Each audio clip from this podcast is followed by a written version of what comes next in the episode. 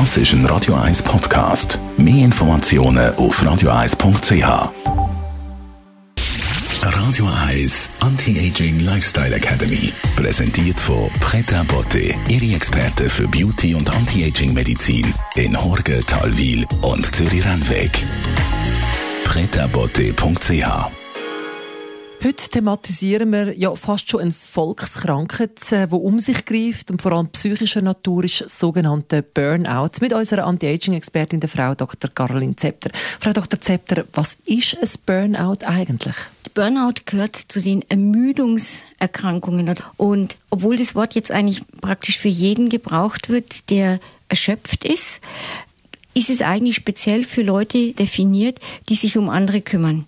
Also Pfleger, alle Leute aus dem medizinischen Bereich, aber auch Lehrer zum Beispiel, die immer Kontakt haben mit anderen. Für die Personen, wenn die Erschöpfungssymptome haben, für die wurde ursprünglich Burnout definiert.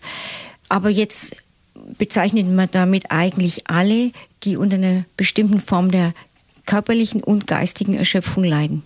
Ich habe es eingangs gerade gesagt, es ist eine psychische Erkrankung, aber natürlich auch eine körperliche. Genau, es ist noch nicht ganz klar, was vorausgeht, ob es zuerst die körperliche Erschöpfung ist, die die psychische Erschöpfung macht oder umgekehrt.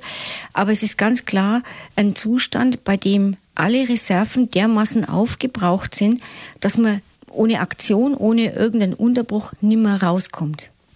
Wie äußert sich das? Eigentlich tatsächlich mit Ermüdung. Man hat das Gefühl, man erholt sich gar nicht mehr, auch wenn man schläft. Man wacht trotzdem morgens auf und ist völlig zerschlagen, völlig K.O. Man hat keinen Antrieb mehr, neue Dinge anzufangen. Man hat auch gar keine Freude mehr an irgendwas Neues anzufangen. Da, da, sieht man auch die Nähe zur Depression. Aber es ist vor allem das Gefühl, völlig erschöpft, eben ausgebrannt zu sein. Körperlich kann man das aber schon auch messen. Ja, das kann man messen. Ähm, und zwar, wenn jemand Stress hat. Und zum Beispiel gibt es eine Umfrage, 70 bis 80 Prozent aller Menschen in Frankreich sind unzufrieden, unglücklich in ihrem Beruf. Und das ist ja sehr viel Zeit, die man dort verbringt.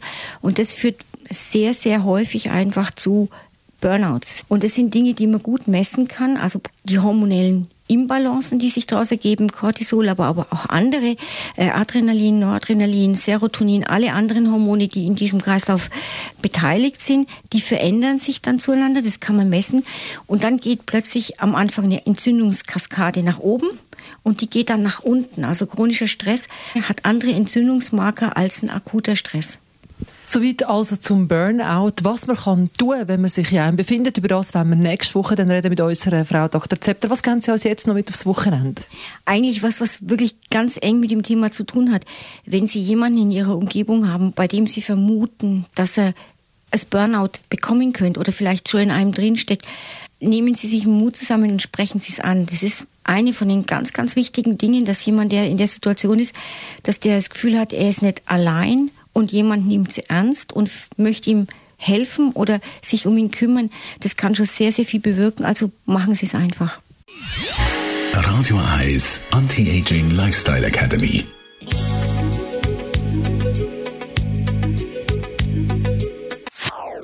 Das ist ein Radio 1 Podcast. Mehr Informationen auf radio1.ch.